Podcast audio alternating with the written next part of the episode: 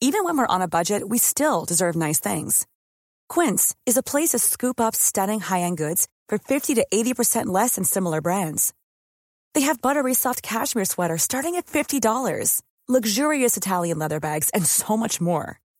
Plus, Quince only works with factories that use safe, ethical, and responsible manufacturing. Get the high-end goods you'll love without the high price tag with Quince. Go to quince.com slash style for free shipping and 365-day returns. Escuchas, escuchas un podcast de Dixo. Escuchas Fuera de la caja con Macario Esquetino. Por Dixo, Dixo, la productora de podcast más importante en habla hispana. Esto es Fuera de la Caja. Esta es la emisión número 32 de este podcast. Eh, yo soy Macario Esquetino y como eh, ocurre con las emisiones eh, pares, vamos a platicar de estos temas de largo aliento, como les he llamado. La coyuntura la dejamos para el siguiente, la siguiente emisión, la número 33, en donde seguramente platicaremos de lo que está ocurriendo en la economía. Mm, que bueno, pues no, no está muy bien, pero lo platicamos después. Ahora vamos a hablar de este asunto de largo aliento que creo que es interesante para empezar a evaluar de una mejor manera lo que significa el eh, nuevo gobierno en México, pero insisto, desde esta perspectiva más amplia. Eh, creo que es interesante pensar un rato eh, por qué existe el gobierno cuál es la función del gobierno, es algo positivo, negativo, se puede cambiar. Eh, recuerde usted, ha habido movimientos políticos muy eh, populares, por ejemplo, en el siglo XIX, que se oponían a la existencia de gobierno, el anarquismo se llamaba, eh, que bueno, no tuvieron mucho éxito eh, precisamente porque eh, a lo mejor hay algo de necesidad en la existencia del gobierno. Entonces, ¿por qué existe? Bueno, recuerde usted que los seres humanos no estamos hechos para vivir en grupos grandes. Podemos vivir en grupos pequeñitos de forma natural.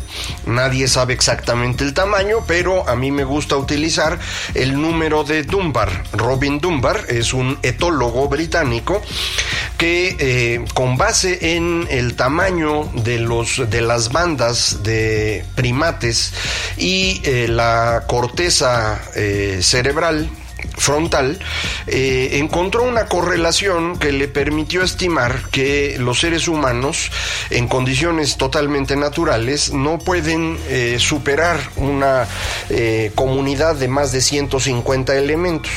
Esta cifra se ha confirmado, digamos, entre comillas, con el número de amigos cercanos que tiene una persona, el número de personas que tiene anotadas, perdón por la redundancia, en su agenda con quienes tienen relación frecuente eh, y ahora que hay redes sociales eh, se puede eh, estimar con base en la red que conforma una persona, en Facebook, en Twitter, etcétera, que, que, la cifra no puede estar muy lejos de estos 150 elementos. De hecho, suele ser menor en, las bandas de cazadores recolectores que han vivido más o menos al margen del resto del mundo, eh, esta cifra suele ser de 60 adultos, eh, que son los importantes. Los niños, la verdad es que no cuentan en, esta, en este análisis porque con ellos no existe una, una relación, digamos, de intercambio, que es lo importante para definir el tamaño de la, de la sociedad. Eh, ¿Por qué no puede ser más grande de estos 150 elementos?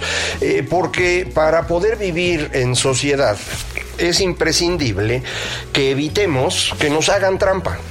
Porque si alguno de los elementos de la sociedad empieza a hacer trampa a los demás y vive del trabajo de los demás, esto va a destruir la sociedad. Eh, esto se ha analizado con detalle en eh, lo que se llama teoría de juegos y existen un par de juegos en los cuales eh, el, comportamiento de estos eh, personajes free riders, le llaman en inglés, gorrones, les digo yo en español, pueden causar la destrucción de la comunidad. Eh, estos dos juegos que se usan con más frecuencia son el dilema del prisionero y la casa del siervo, por si los ve usted pasar por ahí en algún libro, son interesantes. Y lo que nos muestran estos dos juegos es que bajo ciertas condiciones el comportamiento del free rider, es decir, del gorrón, eh, va disminuyendo la capacidad de la sociedad para generar sus eh, satisfactores y eventualmente la puede destruir. Eh, ¿Cómo le hicimos para romper este, este esta cifra? Eh, lo hicimos construyendo eh, ideas que nos han permitido tener confianza en más personas.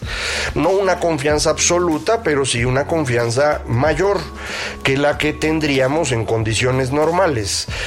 ¿Cómo lo hicimos? Bueno, todo indica que la primera sociedad humana que logró inventar un mecanismo para confiar en un grupo mayor fueron los natufianos.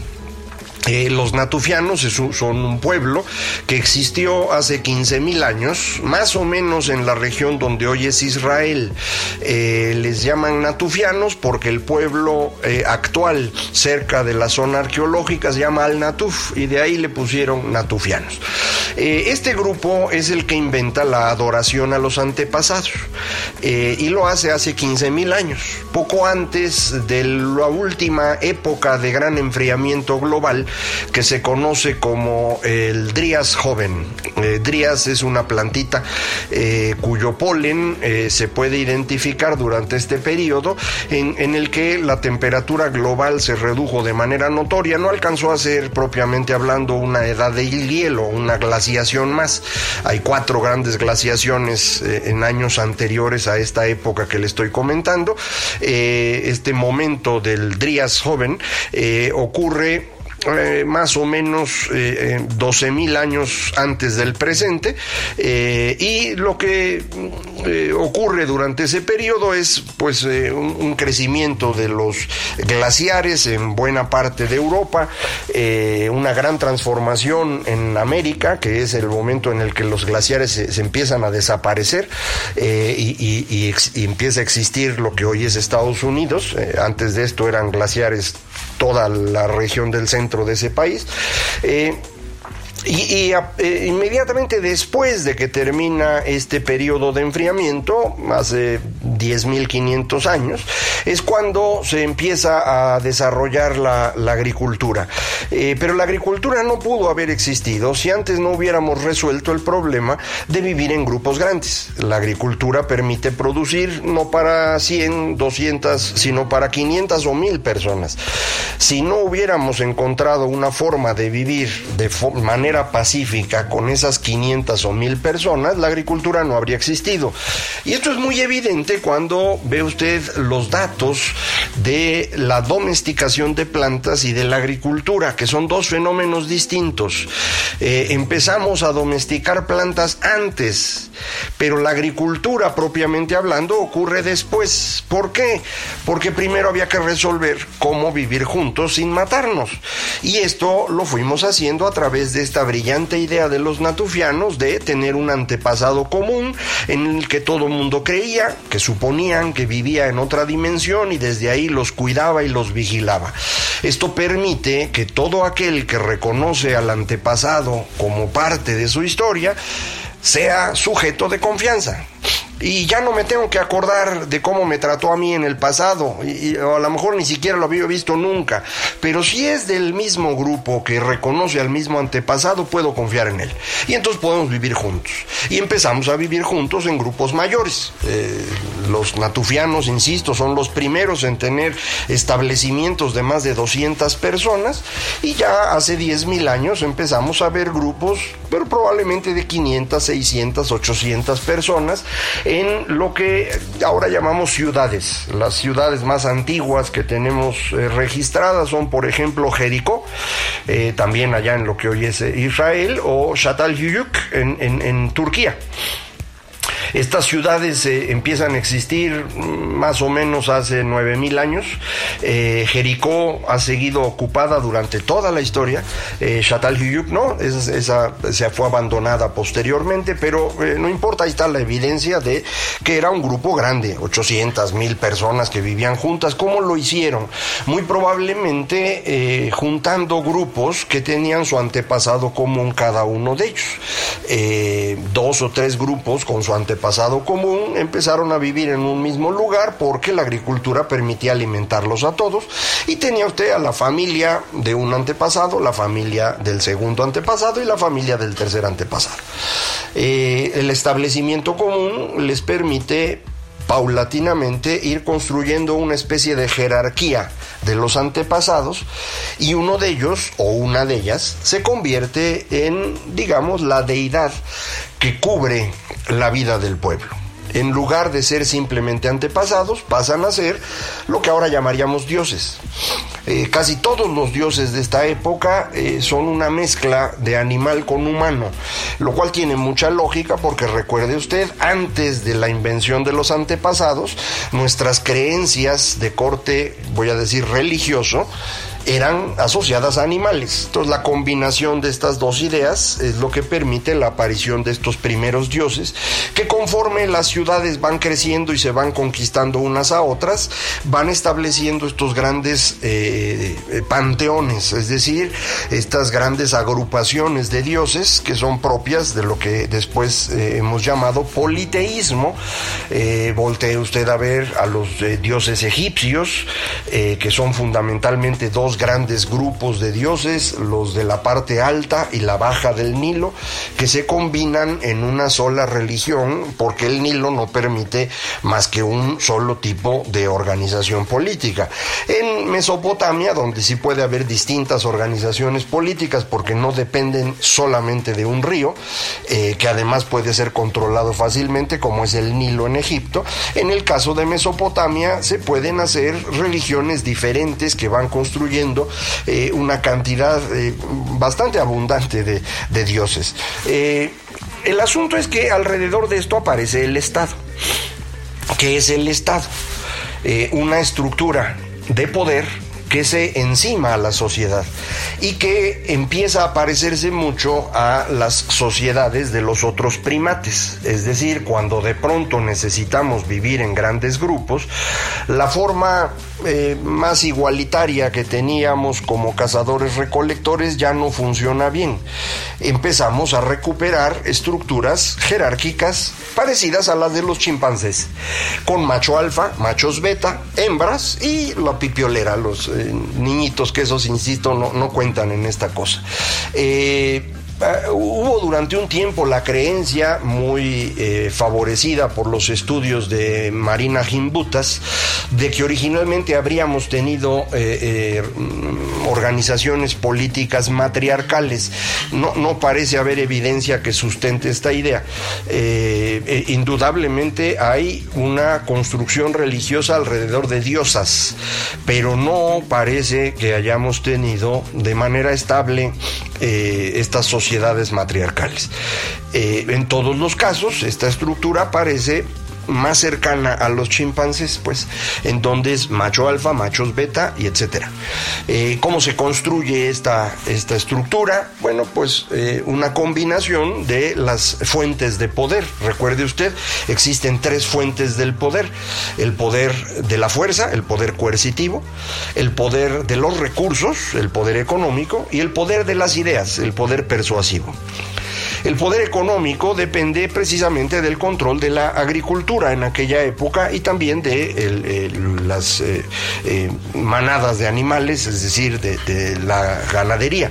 Eh, el control de ganadería y agricultura entonces va a ser una combinación de fuerza e ideas. Es decir, una cosa parecida a lo que después vamos a llamar teocracias. Hay una estructura de poder que tiene su sustento de legitimación tanto en la capacidad de fuerza del líder como en su cercanía con lo que nos permite vivir juntos, es decir, con estas creencias de corte religioso. Para muchas personas no puede llamarse religión, sino hasta pues ya muy cerca, en la época en la que hay eh, escritura, hace cinco mil años. Eh, pero las ideas de cualquier manera existen desde antes, desde hace ocho mil, le digo, y en ese momento eh, tendríamos esta combinación que permite la construcción del Estado. Sin embargo, lo que el Estado también eh, representa es eh, una estructura de poder que dado que tiene fuerza y tiene el, el, poder de las ideas, adquiere poder económico, es decir, se queda con parte de la producción. Esa es la razón por la cual un estudioso de la política del siglo XX, eh, llamado Mancur Olson, eh, eh, propuso un término que a mí me parece muy útil para entender al gobierno. Es el bandido estacionario. Es decir, es un bandido que nos defiende de otros bandidos y a cambio se queda con parte de lo que producimos.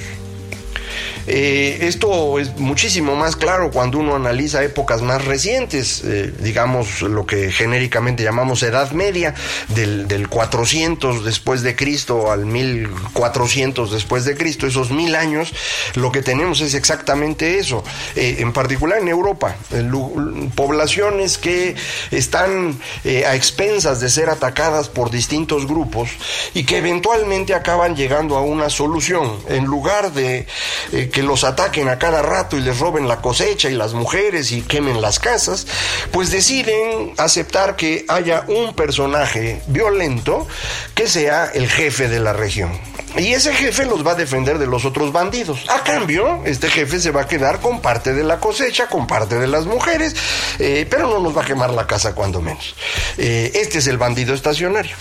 Eh, en consecuencia, el gobierno resulta ser una, eh, una cosa que no quisiéramos tener, pero que hay que tener. Eh, es un mal necesario. Eh, ¿Por qué es un mal? Porque nos va a extraer recursos. ¿Por qué es necesario? Porque de otra forma no podemos vivir en paz en grandes grupos. Eh, la fuente de legitimidad de este gobierno va a ir cambiando en el transcurso del tiempo. Eh, cuando todavía no escribíamos, eran estos diosesitos de cada región. Cuando empezamos a escribir, son dioses grandotes, construidos alrededor de grandes cuentos. y en los últimos 500 años que empezamos a matar a Dios, pues es la razón y la ciencia y lo que usted quiera. Eh, esta fuente de legitimidad de cualquier manera lo que hace es sostener a un bandido estacionario que nos extrae recursos y con eso pues eh, nos defiende de los demás, pero también viven como emperadores pues. Eh, si esto le suena parecido a lo que ha usted conocido de México, no se sorprenda. Si hubiera vivido en, en, Reino Unido o en Francia o en Estados Unidos o en Japón, habría visto lo mismo. Quien llega al poder llega para servirse del poder. A cambio, nos da un poquito. La diferencia es el poquito en eh, sociedades más desarrolladas donde hay eh, eh, manera de evitar que el que tiene el poder tenga todo el poder, pues entonces se quedan con poquito realmente y distribuyen mucho si no tenemos en la sociedad manera de contrapesar a ese poder, entonces el que está en el poder se va a quedar con mucho y nos va a dar poquito. Eh, pero eso es lo que va a pasar siempre una aclaración a lo que he estado diciendo. Estuve hablando de Estado eh, desde hace ocho mil años. Para la mayor parte de los científicos sociales no puede uno hablar de Estado en esa época. El Estado en particular lo asocian a Estado-Nación, es decir, de 1648 para acá. Eh, algunos eh, se refieren a ciudades-Estado para la época de la antigüedad, en particular alrededor de la aparición de, Grecia como eh, estructura eh, relevante en el siglo VI antes de Cristo y sobre todo alrededor del periodo helenístico, es decir, cuando Roma es una república, Atenas ahí anda dando vueltas, eh, etcétera, ese periodo del 300 antes de Cristo a prácticamente un poquito antes de Cristo, que es cuando Augusto se convierte en emperador de Roma. pero yo uso, usé Estado todo este tiempo porque creo que esa es la palabra correcta. Estado en la lógica que usan los eh, abogados. El Estado es la combinación de pueblo, gobierno y territorio. Eh, el, gobierno es esta estructura de poder que se impone sobre el pueblo, sobre la sociedad, para permitirle el control de un territorio y de lo que en ese territorio se produzca. Eh, ahora recuerdo un artículo muy bueno que casi nadie conoce por razones extrañas de un eh, estudioso de apellido Carneiro que se publicó en 1970 acerca de las fronteras. Y dice, las fronteras no se hicieron para defendernos de los otros, sino para evitar que se salgan los de adentro. Es decir, yo defino el territorio con las fronteras, todos los que están allá adentro son mi pueblo y están para servirme a mí, que soy parte de esta estructura de poder, es decir, de este gobierno, que por lo tanto al combinar el, territorio, la población y la estructura de gobierno, me da el Estado. Entonces creo que deberíamos hablar de Estado durante todo el tiempo, los 10.000 años que tenemos de vivir en grupos grandes, pero, insisto, no me voy a andar peleando con tanto científico social que ve las cosas de manera diferente. En cualquier caso, ya tenemos este concepto para platicarlo con más detalle a futuro. Recuerde, el gobierno es un bandido estacionario.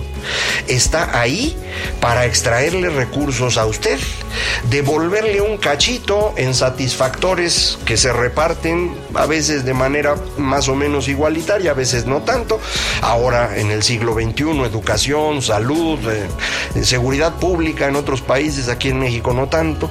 Eh, y este gobierno está ahí para eso, de forma que los políticos están compitiendo por el poder con el objetivo de llegar al mismo y hacerse ricos a partir de ello. No es nada más México, pues. Voltee usted a ver todos los países, incluso los desarrollados, y observe cómo la política es un negocio. Un negocio moderado en unos poquitos países y en muchos otros es un negocio fabuloso. Vamos a platicar más de esto después porque hoy ya se acabó. Muchísimas gracias por estar aquí en Fuera de la Caja. Es un placer que nos acompañe y recuerde Macario MX en Twitter, arroba Macario MX, correo electrónico macario arroba macario.mx, página electrónica que nunca reviso pero ya lo voy a hacer, www.macario.mx. Muchísimas gracias, esto fue Fuera de la Caja. Dixo presentó Fuera de la Caja